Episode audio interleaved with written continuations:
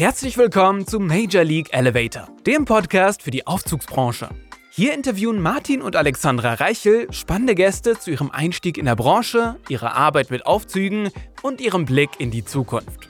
Wer in die Industrie einsteigen möchte oder einfach mal die Stimmen von Business-Leadern hören möchte, ist hier genau richtig.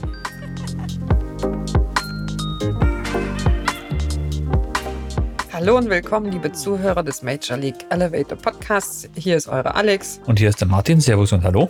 Wir freuen uns heute den zweiten Teil der Ausgabe des Podcasts mit dem Christoph Lochmüller, dem Gesellschafter und Geschäftsführer vom Riedel Aufzugbau GmbH und Co. KG, als Gast begrüßen zu dürfen. Genau.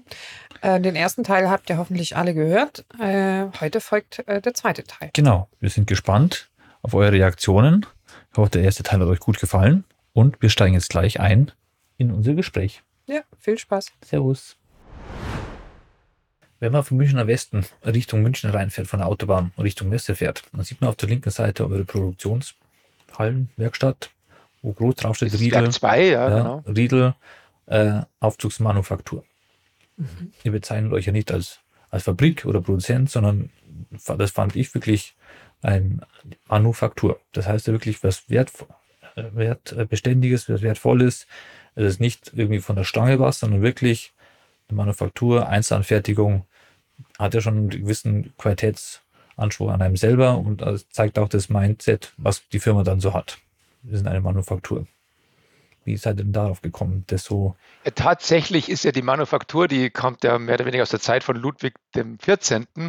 Damals hat man zum ersten Mal eben nicht die Einzelanfertigung gemacht, sondern ähm, eine gewisse Reihenfertigung, also sprich, wenn die, keine Ahnung, Gobelins fürs Schloss oder so weiter, ja, dann haben, haben die also diese Manufakturen gegründet, die dann also in etwas größerer Menge ähm, diese Dinge von Hand gefertigt haben. Und, ähm, und das hat uns sehr gut gefallen. Also erstens natürlich, wir wollten uns klar auch den Anspruch geben zu sagen, also Manufaktur ist, ist hochwertig besetzt, das Begriff. Es gab dann in dieser Zeit eine gewisse Inflation von Manufakturen, ja, also Firmen, die sich Brotmanufaktur und Haarmanufaktur, was auch immer genannt haben. Aber ähm, die, diese, diese Assoziation, die die Menschen mit dem Wort Manufaktur haben, die ist da und ist auch ein Anspruch, den wir uns geben. Und ähm, und es ist tatsächlich genauso. Wir können Einzelfertigung und machen das sehr gern. Also immer, wenn es individuelle Aufzüge geht im Neubaubereich.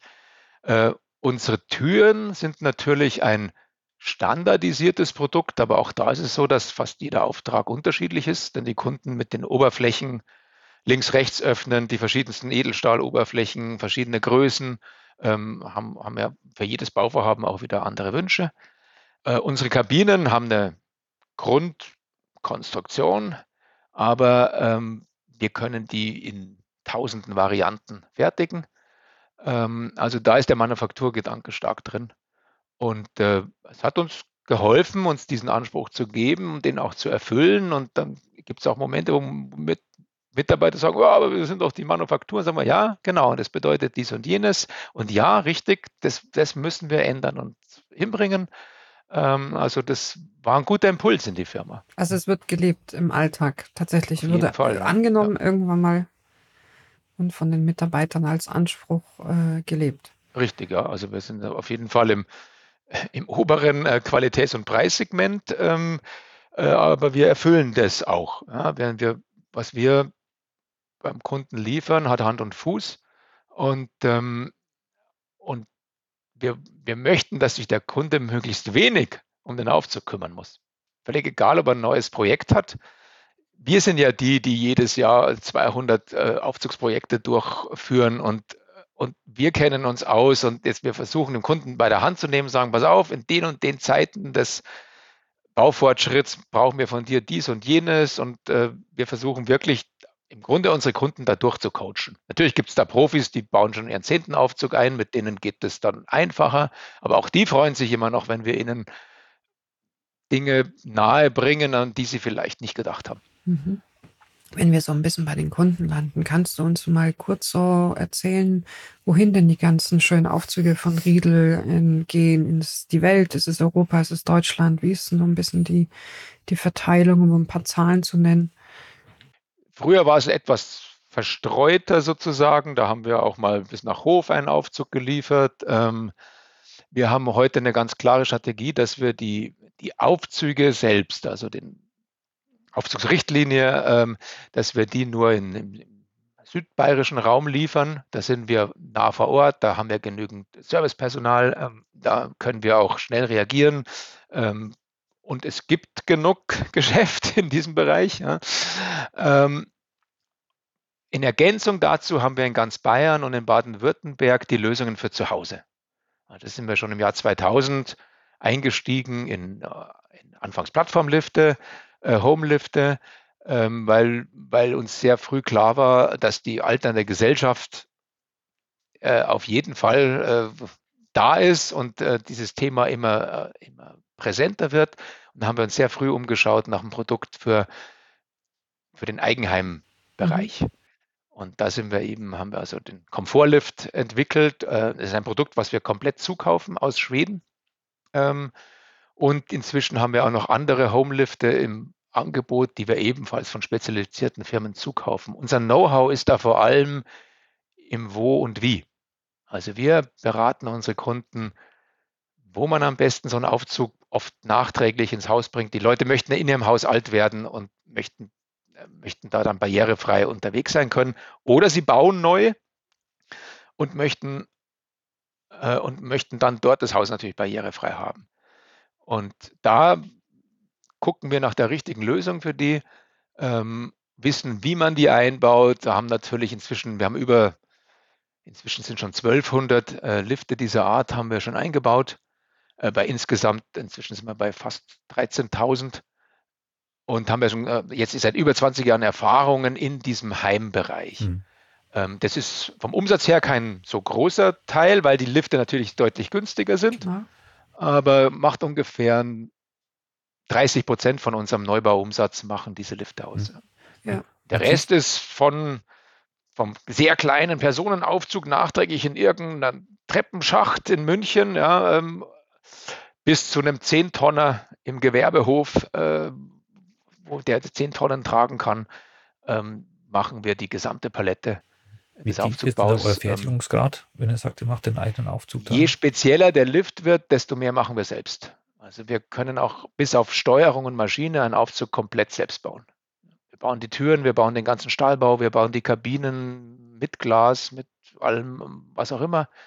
Also lediglich Maschinen und Steuerung hm. kaufen wir zu. Da gehört jetzt sicher auch immer ein gewisses Stück Know-how im Normenbereich mit dazu. Wie sehr, Auf jeden Fall. Ja. Wie sehr nervt dich denn diese Änderungen? Teilweise. Vielleicht auch nicht, aber wie, wie siehst Man ist das gewöhnt. ja, also manchmal, also ich glaube, wir haben es, und das ist jetzt nicht nur im Aufzugbau, ich glaube, wir haben es mit den Normen übertrieben.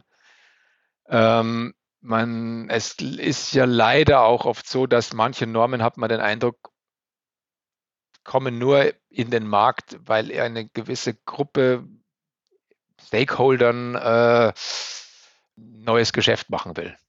Ja, und das sind nicht wir als Mittelständler, die uns darum kümmern, dass irgendeine neue Norm in die Welt kommt, sondern irgendjemand anderes da draußen möchte gerne noch mehr Geschäft machen. Ähm, und da werden dann oft unter dem Deckmantel der Sicherheit, ja, werden dann Dinge überlegt, wo man sagt, Leute, jetzt ist es aber übertrieben. Ist beim. Brandschutz genauso. Brandschutz war früher ja, letztes Wort hatte die Branddirektion und dann ist man hingegangen, hat was ausgekastet, was im Grunde ein vernünftiger Weg war. Heute muss der Brandschutzgutachter her und, und, und hält sich natürlich genau an diese unglaublich vielen Vorschriften, die zum Teil widersprüchlich und gegensprüchlich sind. Und im Aufzugbau haben wir ja in, in allen Bereichen eine x-fache Sicherheit an den verschiedenen Komponenten und Fällen und die Eintrittswahrscheinlichkeit von schwierigen Zuständen oder gefährlichen Zuständen ist so gering, dass ich mir denke, nee, da brauchen wir jetzt nicht nochmal eine Norm obendrauf. Hm. Was braucht es, dass ja. diese Spirale mal ein bisschen, sage ich mal, ja, gebremst wird? Gebremst ist ein gutes Wort. Äh, diese, sage ich mal, doch eine sehr, sehr hohe Re Regulierung. ja, was braucht es? Einsicht bei allen Beteiligten. Ja. Also und sicherlich auch gesellschaftlich, das ist eine gesellschaftliche Entwicklung, die war in den USA viel früher. Der berühmte Hund, den man nicht in die Mikrowelle stecken darf, ja, weil wenn man dann ihn aufwärmen will, geht er kaputt. Ähm, wo sozusagen der unmündige Verbraucher als das Maß aller Dinge, ja, ähm, dass, den Leuten jede eigene Urteilsfähigkeit abgesprochen wird, finde ich erstens einmal überhaupt nicht wertschätzend. Und, und jeder mit gesundem Menschenverstand wird doch einsehen, dass Leben auch Risiko bedeutet und dass man sich in einer, wenn man sich in der Welt bewegt, ja, ist man gewissen Risiken ausgesetzt. Und ähm, da hat man auch eine gewisse Eigenverantwortung. Es ist natürlich so, beim Aufzug hat der User, der Benutzer, hat, ähm, hat natürlich keinerlei Einfluss drauf, wie die Technik dahinter ist. Es muss halt funktionieren. Und, und der und wenn der Strom ausfällt oder wenn ein Seil reißt oder sonst wie, dann darf er trotzdem nicht abstürzen oder ihm sonst was passieren. Ne? Aber ähm, man kann dann immer noch wildere Fälle konstruieren von immer noch unwahrscheinlicheren Fällen. Ja, manchmal passiert halt was. Also ich glaube ja, dass die Normen ja eher... Aber nicht beim, Auf, beim Aufzug ist wirklich, also ist nicht falsch verstehen. Nein, aber dass die Normen ja, ja, dazu da sind, äh, quasi den, den Arbeiter an an den Aufzügen zu schützen und nicht den, den Fahrer an sich. Ich glaube, da ist, ist, ist schon, auch, schon sehr viel. Ist auch gut. Getan. Ja, also da gibt es, also weil tatsächlich die Betriebsblindheit bei, bei, bei Menschen, die im Aufzug arbeiten, auf dem Kabinendach, in der Grube, da, da, muss man immer dagegen arbeiten. Wir machen das bei Schulungen und bei jeder Schulung, wo unsere Monteure zu diesen Themen sind, stelle ich mich vorne wieder hin und sage, Leute, guckt jetzt nicht auf, der Mann von der Berufsgenossenschaft sagt Ihnen, prüft erstmal vor Fahrtantritt und von eurem Auto alle Lichter gehen. Ja, da fangen die schon scannen an und schalten ab. Ich gehe hin und sage Ihnen, Leute, es geht um zwei ganz, ganz wichtige Dinge. Das eine ist elektrischer Strom. Ja, könnt ihr euch alle bis zu tödlich verletzen. Und das zweite ist der Schacht. Und da könnt ihr runterfallen oder oben oder unten zerquetscht werden. Und das, dafür gibt es Dinge, um damit das nicht passiert. Und das müsst ihr jeden Tag präsent haben. Und ähm, dann nehmen Sie den Rest der Schulung auch noch lieber an. Er sagt, und dann gibt es noch weitere Gefahren. Ja, aber man muss ja dann auch mal hergehen und sagen, die Dinge gerade richten und sagen, wenn du da arbeitest, das sind die zwei Hauptdinge, die darfst du nie vergessen. Ja, man würde auch nicht mehr im Auto losfahren, wenn die Bremse nicht geht, ne? Also da würde man ja auch nicht einsteigen. Und so ist es. So ähnlich sehe ich das da auch in dem Bereich. Ja, es gibt einfach aber der heutige Aufzug, um in der Analogie zu bleiben, der heutige Aufzug muss selbst erkennen, dass die Bremse nicht mehr geht und muss selbst die Anlage stillsetzen. Ja. ja und dann sind wir irgendwann am Punkt, wo du sagst, hm, ja. Ähm, wie siehst du denn die Betreiber, äh, wenn es wieder solche Normen gibt, wie verständnisvoll die sind? Weil es sind ja auch immer Kosten, die auf sie zukommen, weil sie wieder nachrüsten müssen. Ich glaube, da ist auch irgendwann mal das Ende der Fahnenstange erreicht. Ähm, eigentlich also da würd, könnte ich jetzt nicht sagen, dass da größere Probleme gegeben hat. Also im Grunde, wenn dann die Gesetzeslage so ist und wenn die Normen so sind, dann muss das halt passieren und dann schulen wir natürlich unsere Leute, um klarzumachen, was das heißt und wie wir als Riedel damit umgehen. Man muss halt immer Lösungen mit anbieten. Ja, jetzt zuletzt war die Cybersicherheit. Ja. Ja. Jemand hackt sich in deinen Aufzug, jemand äh, kann den äh, wie auch immer äh, von außen drauf und runter fahren lassen, ganz wilde äh, Dinge und kann kann die auf Anlagen stilllegen. So, ja. also ist ja leider in diesen Zeiten sind alles Szenarien, äh, wo, um die wir uns wirklich kümmern müssen. Ja. ja, weil man ich will, dass der Aufzug in der Intensivstation dann in einem Cyberangriff größeren Stils in ganz Deutschland nicht mehr geht. Das sind definitiv. Deshalb, Themen, na, ich finde, dass genau. die Betreiber natürlich niemand freut sich, wenn er jetzt noch mehr Dinge wieder sich neu leisten und zahlen muss. Aber wenn man also das frühzeitig und gut erklärt, das, ist, das sehen, wir, sehen wir auch als unsere Rolle. Ja. Wir, wir, wir sind die Fachleute im Aufzugbau und diese für den Betreiber wichtigen Dinge, die müssen wir natürlich rechtzeitig und, und verständlich kommunizieren und dann auch Lösungen anbieten, ganz klar. Christoph, du bist, glaube ich, äh, hast, hast, du noch mal zur äh, Frage? Ja, da, du bist noch ein paar Fragen. Ähm, jetzt habe ich mal ausgerechnet, dieses Jahr 26 Jahre bei dem Familienunternehmen. Mich würde es interessieren, rückblickend, was waren deine größten Herausforderungen in diesen 26 Jahren, wo dich so immer wiederkehrend oder mal in einer großen Welle beschäftigt haben und wie hast du es gemeistert?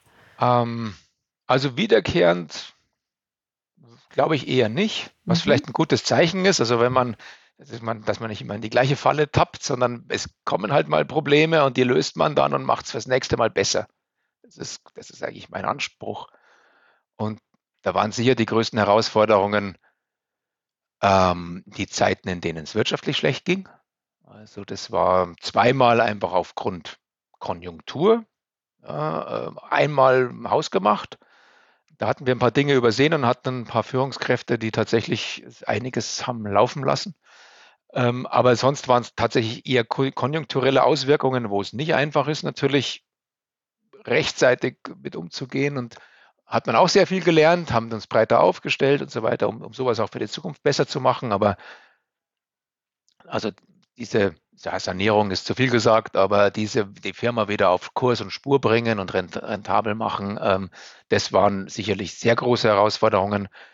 Und eine positive große Herausforderung war, als wir das Werk 2 gekauft haben. Also wir haben da, ähm, wir, wir haben an unserem Standort, den der Großvater gegründet hat und schon 1938 die erste Halle gebaut und dann kamen alle zehn Jahre kamen wieder Hallen dazu und ein Bürogebäude und so weiter. Der, das Grundstück vollgepackt, täglich Anlieferungen äh, auf der Straße, die zum Bahnhof geht, wo auch noch viel Verkehr ist und Mhm. der Ver Straße blockiert und so weiter. Also es war allen klar in den ausgehenden ja, 2008, 2009 haben wir gesagt, okay, wir müssen was tun.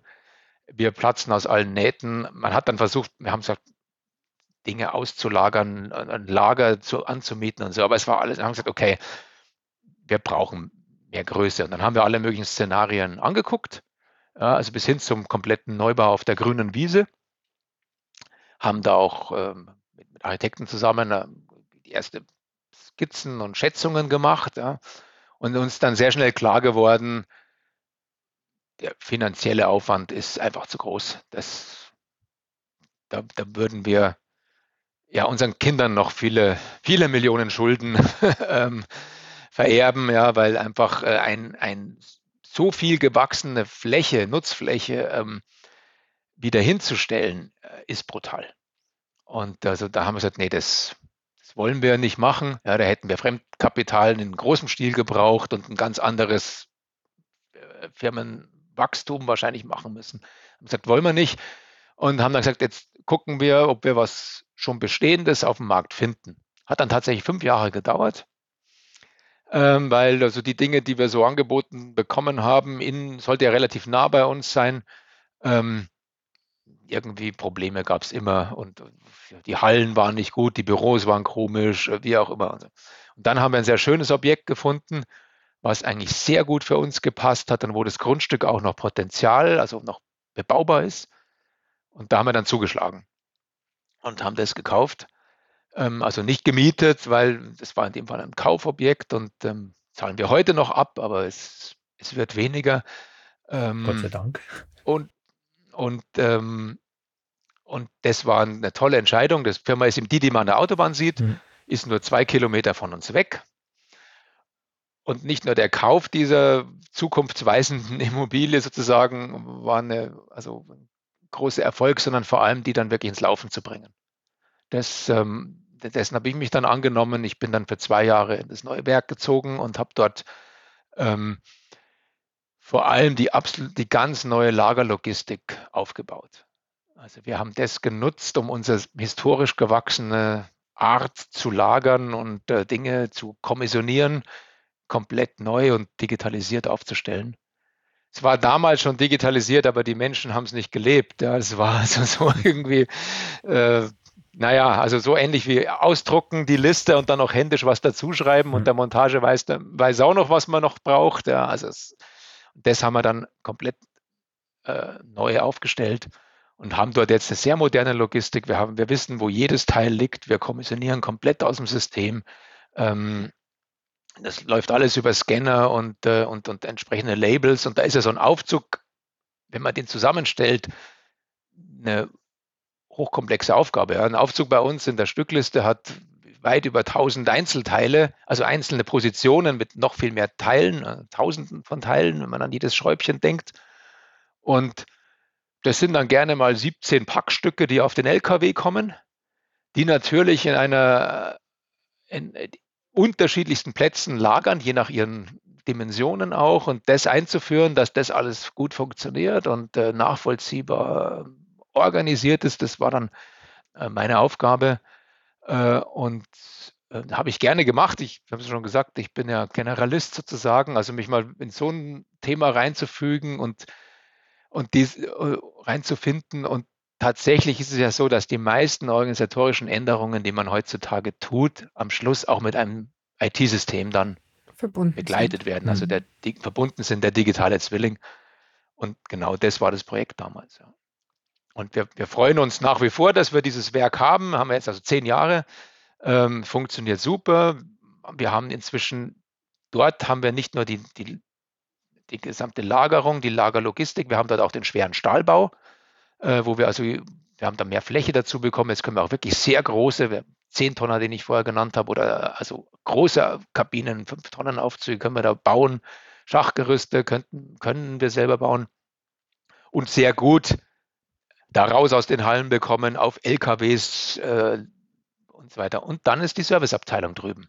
Die Serviceabteilung hat sehr viel Parteiverkehr, die Monteure holen Teile. Wir sind sehr stolz darauf, dass, dass wir so eine unheimliche Menge an, an Ersatzteilen. Wir haben über 4000 verschiedene Ersatzteile lagernd und dann haben wir noch ein Paternoster voll historischer Teile, die wir auch noch nutzen können, gelegentlich.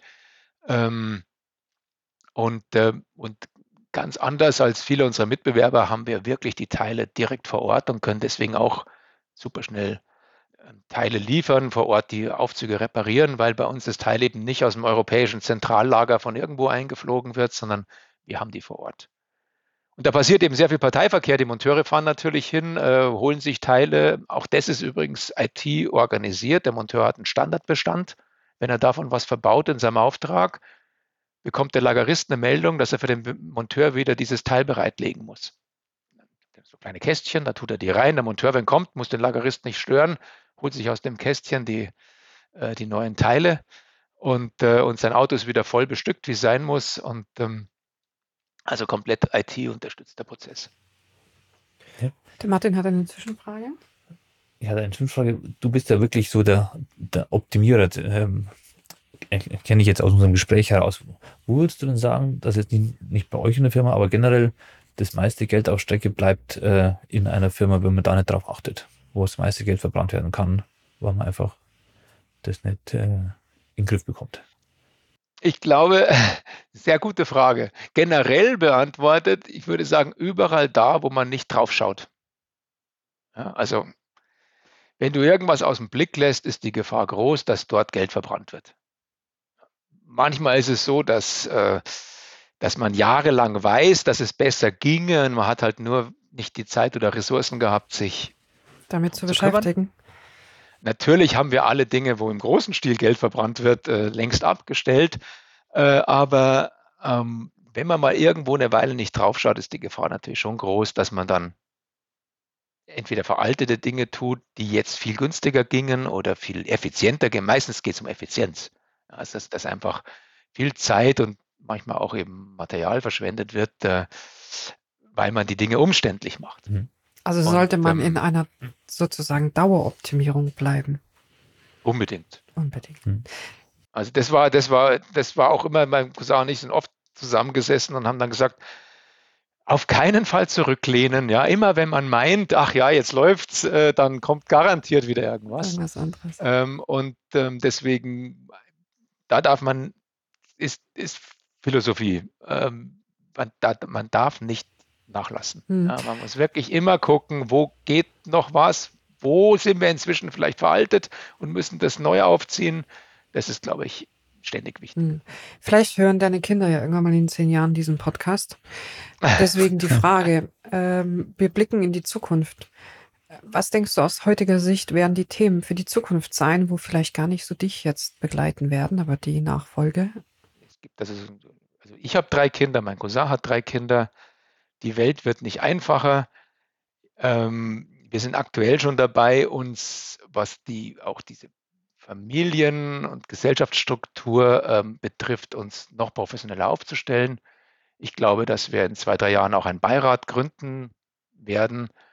Ähm, wir sind uns beide einig, dass wir sozusagen unseren Kindern die Chance geben wollen, sich für eine Arbeit in der Firma zu entscheiden.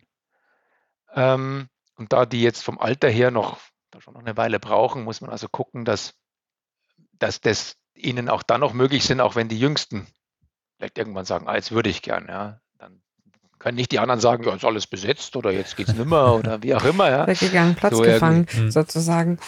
Ja, also das ist, das ist der eine Aspekt, also von, von dieser ähm, Zukunfts, äh, ja, will gar nicht sagen Vision, das sind Dinge, die muss man einfach, wenn man verantwortungsvoll handelt, muss man die einfach tun. Ähm, Was könnten das für Themen sein, die da kommen? Also die Zukunft? Also es gibt Themen, es gibt Themen, die sind schon da und sind noch nicht umgesetzt. Das ist Nachhaltigkeit. Ja, also ich persönlich, das ist, bin da sehr ähm, engagiert in dem Bereich. Ich persönlich wünsche mir, dass wir, in, und da möchte ich noch sehr viel selbst dran gestalten, dass wir in fünf Jahren wissen, welche Ressourcen wir in unser Produkt stecken, welchen CO2-Abdruck die haben, welche, welche anderen Auswirkungen von Ressourcenverbrauch die haben. Ähm, natürlich müssen die auf gute Weise hergestellt werden und, äh, und Mensch und Natur äh, möglichst wenig ähm, schädigen, ähm, dass wir da wirklich uns weiterentwickelt haben in dem Sinne, dass wir auch wirklich zeigen können, dass die Produkte, die wir liefern, äh, ja, muss mit dem Begriff nachhaltig muss man vorsichtig mhm. sein, denn nachhaltig, äh, dann sind wir, nachhaltig sind wir erst, wenn wir 100% Recyclingquote mhm. haben. Ja. Und auch da geht noch sehr viel, sehr viel. Ähm, also das ist so ein, ein Aspekt, wo ich denke, das kommt und werden wir voranbringen, ist auf jeden Fall klimaneutral zu produzieren, äh, irgendwann auch klimaneutral in, in, der Gesamtkette zu sein.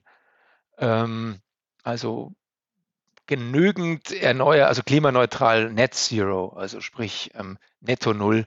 Ähm, irgendwo wirst du Ressourcen verbrauchen und, und dann müssen wir an anderer Stelle das nicht über Fremdprojekte kompensieren, sondern ich nenne es immer klimaneutral aus eigener Kraft, ähm, dass wir genügend eigene erneuerbare Energiekraftwerke haben, um unseren Fußabdruck auch wieder zu wenden.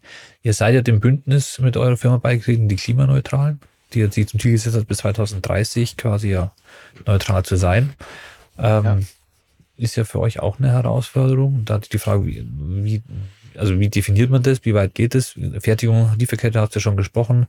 Natürlich sind da wahrscheinlich dann Autos auch dabei, Immobilien, wie die, wie die so zu versorgen sind. Ähm, bis 2030 ist ja jetzt noch sechs Jahre, das ist ja schon, muss man schon aufs Tempo drücken. Ja, man muss dazu sagen, das Ziel der klimaneutralen, bilanziell klimaneutral zu sein, haben wir schon 2020 erreicht. Mhm. Also alles, was wir, also unser gesamter Scope 3 Fußabdruck, äh, den kompensieren wir aber halt heute ja, mit, mit tollen Projekten, also zwei Wasserkraftprojekte und ein Aufforstungsprojekt. Diese Dinge sind aber zum Teil ja auch in Kritik geraten und ich habe schon gesagt, mir reicht es nicht. Ich möchte gerne aus eigener Kraft klimaneutral sein. Heißt im Grunde, Photovoltaik haben wir jetzt schon auf die Dächer gehauen. Da geht noch ein bisschen mehr.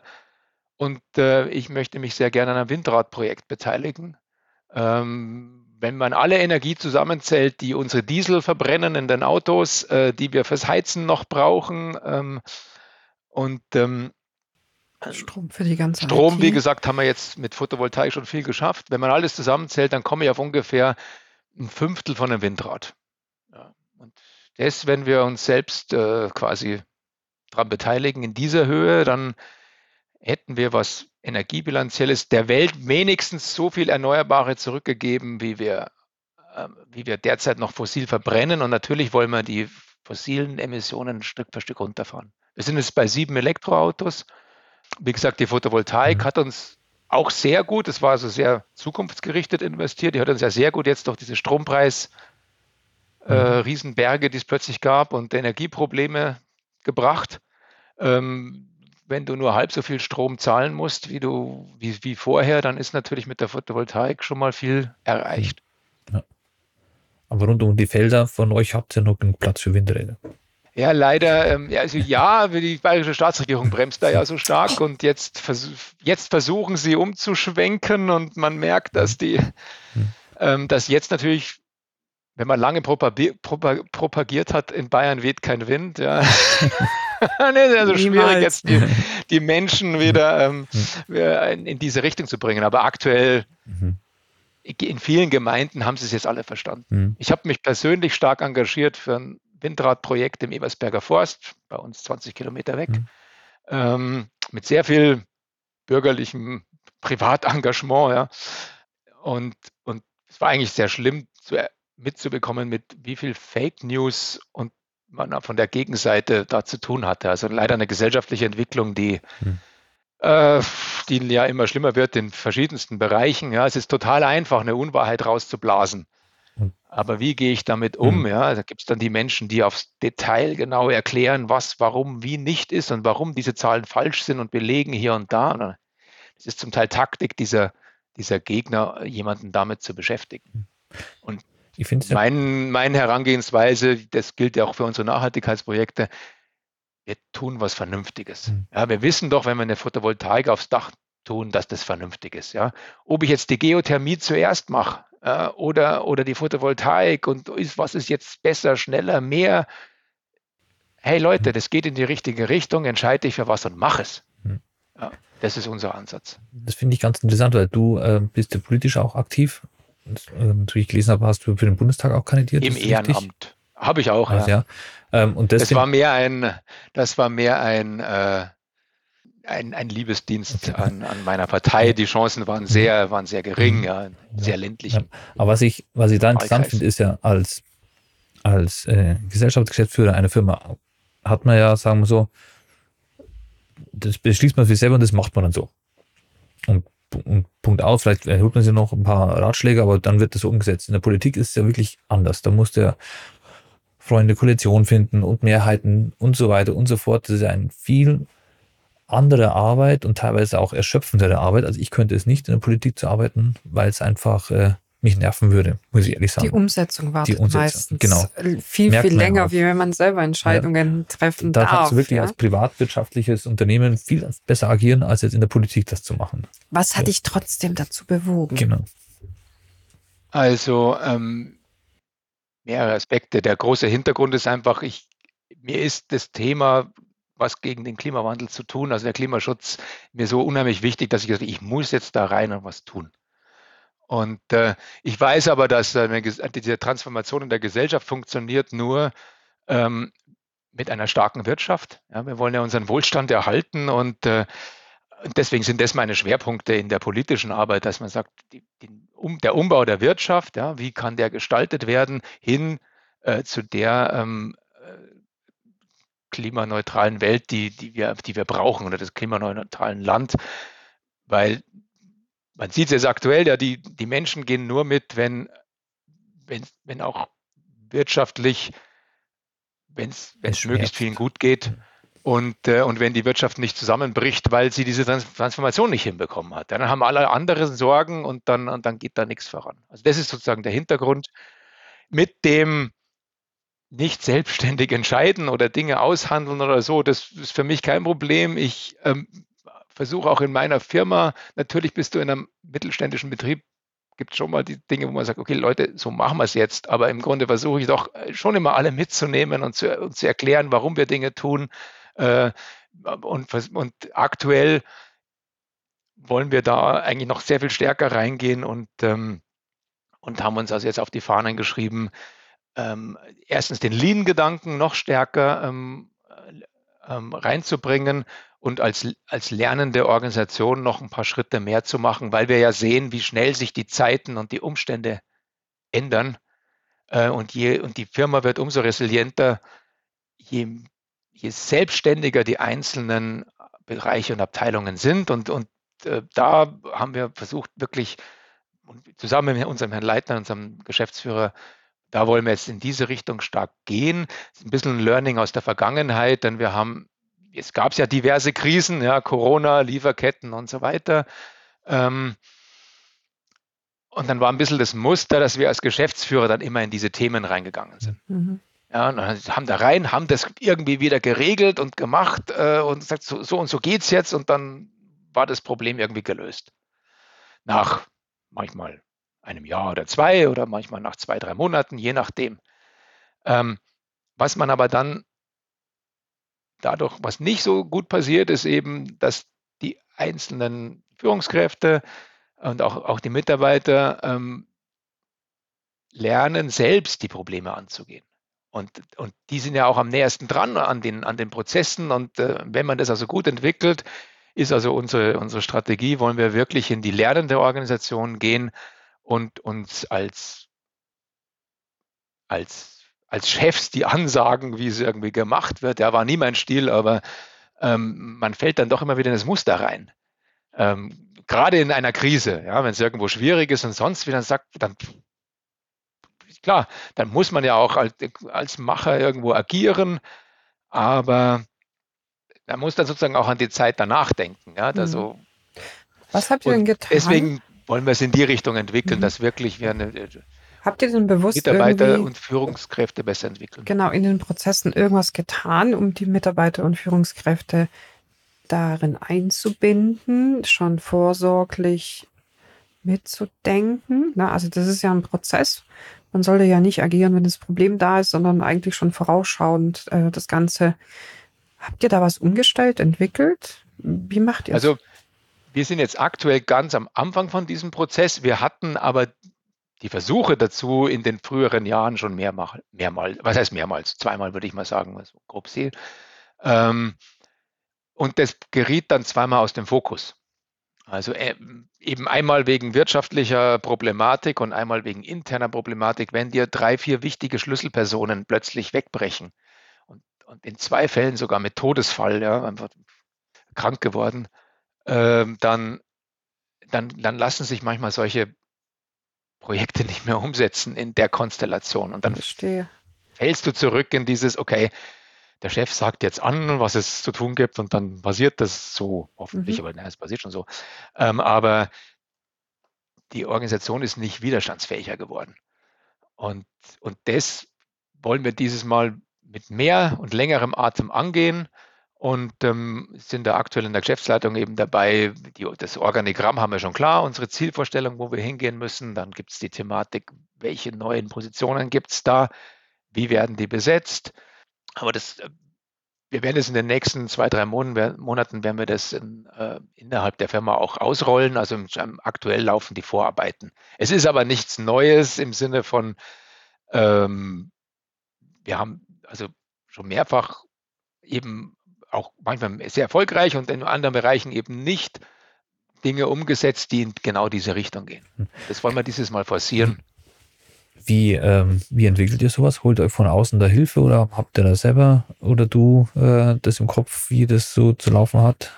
Also da ist es immer gut, sich von außen Hilfe zu holen, weil man, weil man einfach nochmal den Horizont erweitert. Ja, man muss also aufpassen, dass man nicht in dieses, ach, das haben wir schon probiert, das funktioniert nie oder diese Sachen, dass man da nicht reinfällt. Wir haben das große Glück, dass mit Herrn Leitner im Grunde wie ein externer Berater der neue mhm. Geschäftsführer mit drin ist und, und auch selbst Berater war und unsere Abläufe wirklich sehr gut kennt. Und trotzdem nehmen wir uns noch jemand von außen. Und dieses Mal äh, möchten wir auch den Change, den das bedeutet, wie es dann immer so schön neudeutsch heißt, ja, äh, mit einer wirklich spezialisierten Firma innerhalb der Unternehmung verankern.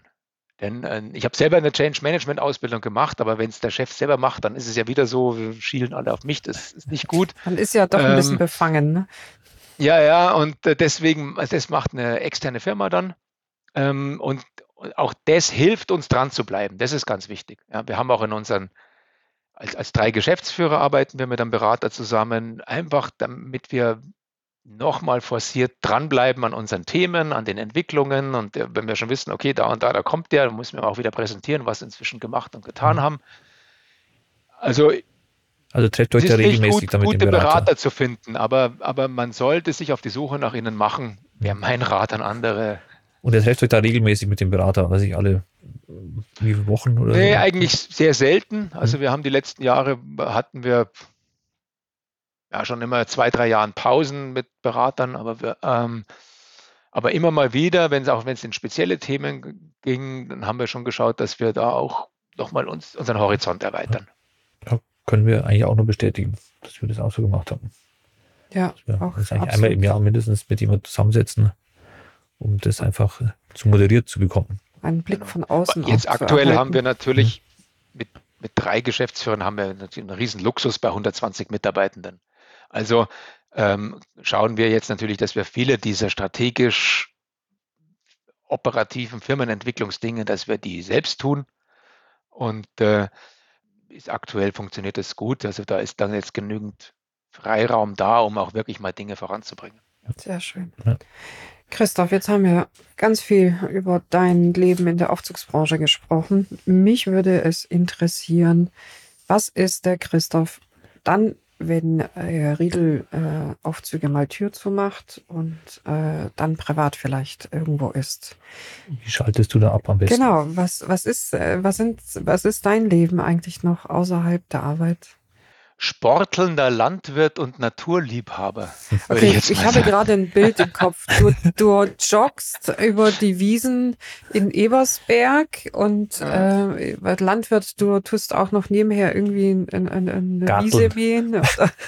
Ja, ich habe, also ich hatte lange Jahre, hatte ich ein, ein, ein recht großes Grundstück mit Streuobstwiesen und äh, ähm, das und dann habe ich mir vor zehn Jahren äh, mit meiner Frau zusammen haben wir uns einen Bauernhof geleistet, den wir selbst betreiben, den ich betreibe. Ich hatte immer ein, ein Faible für die Landwirtschaft und äh, für mich ist es keine Arbeit, sondern es ist Erholung. Erholung. Ja, wenn ich da Zäune mache, Holz mache, mähen gehe, Heu mache, die mich um die, die den Obstbaumschnitt mache.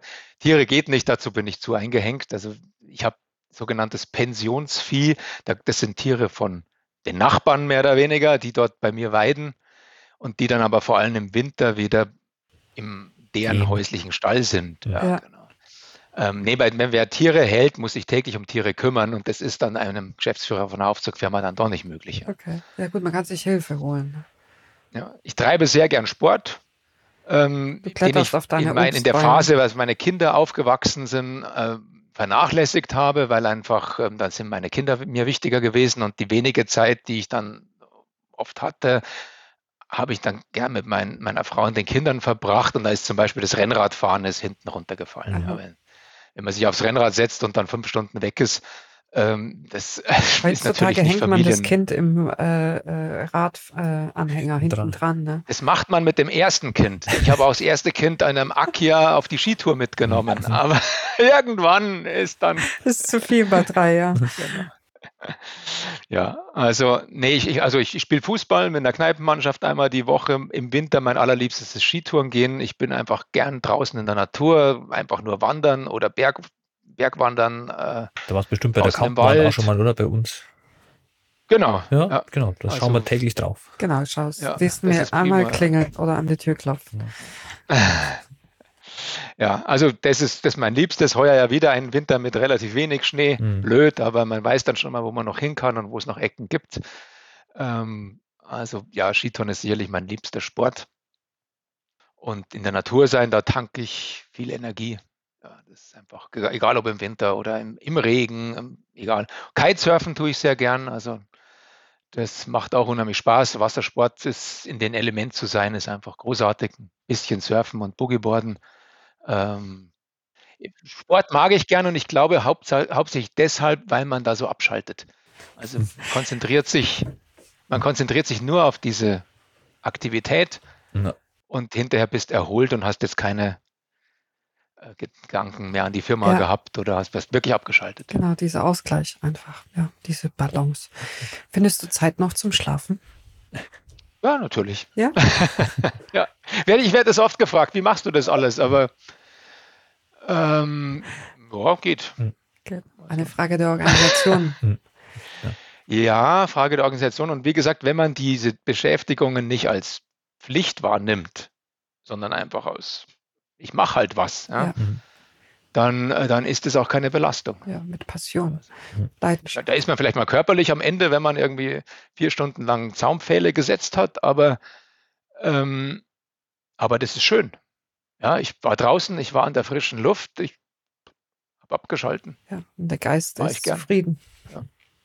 Jetzt haben wir viel gehört in Genau. der letzten Zeit. Jetzt hätte ich noch für mich eine letzte Frage. Ja. Gibt es denn was bei, also es gibt bestimmt was bei dir in der Firma, wo du sagst, das haben wir richtig gut gemacht die letzte Zeit. Da bin ich echt stolz drauf, ähm, dass wir das so hingebracht haben, egal ob es aus einer Krise raus war oder wie wir uns entwickelt haben.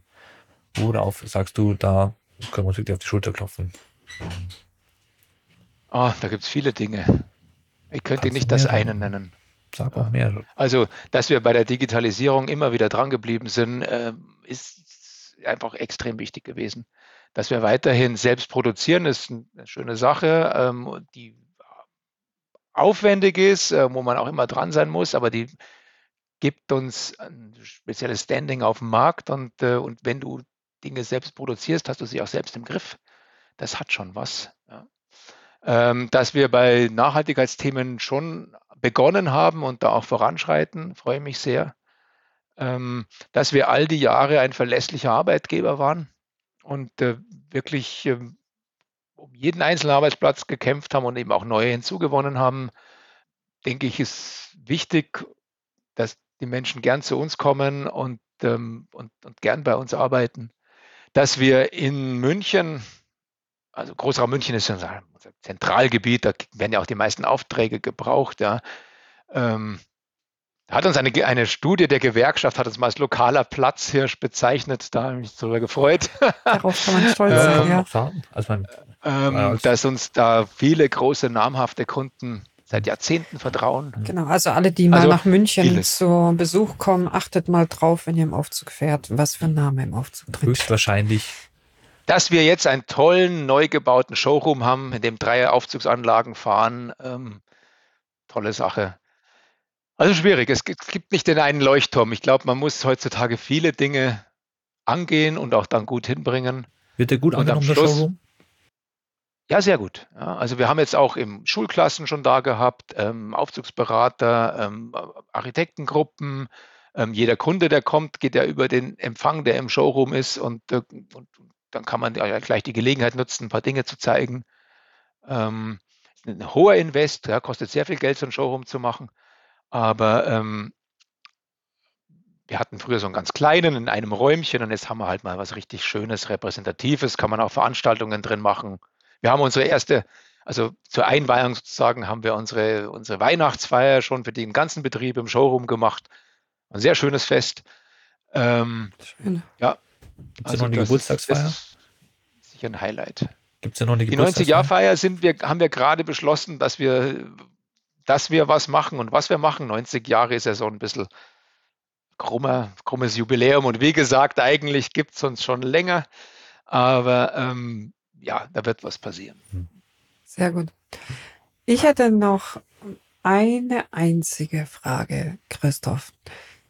Gibt es denn in äh, rückblickend irgendein besonderes Erlebnis im oder mit einem Aufzug oder mit einem Kundenaufzug, das dir besonders im Kopf hängen geblieben ist? Oder einen gebauten Aufzug oder ein Aufzug im Urlaub? Irgendwas, wo das eine Erinnerung mit dem Aufzug sehr besonders im Kopf hast.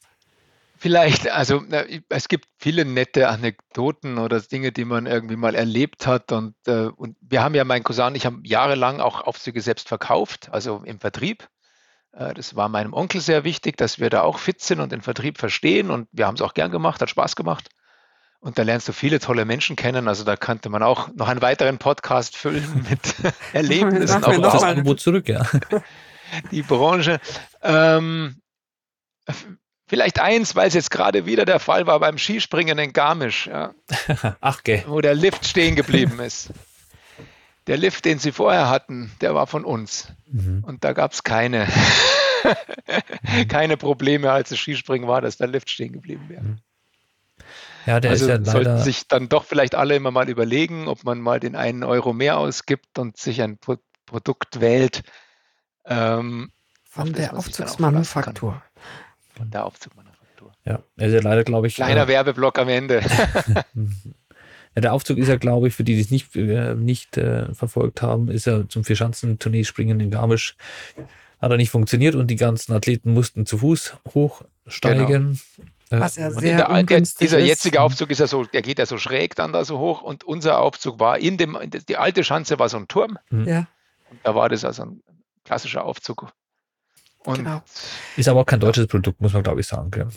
Um, um die Fahne hoch. das stimmt, aber mehr sage ich jetzt nicht. ja, nein, wir wollen das jetzt nicht. Hm. Es ist vielleicht, wir wissen die genauen Hintergründe nicht, Es, warum, also, wieso. es, ja. Deswegen Hm. gibt es jetzt keine Verurteilung an dem Punkt. Es ist nur Nein, ein nein, nein. Fakt, dass der Aufzug tatsächlich unglücklicherweise genau an diesem Skisprungtank nicht ging. Die Athleten hätten die Kraft woanders gebraucht, aber nicht für Und wir waren immer sehr stolz auf den, auf, auf den Aufzug in der Schanze.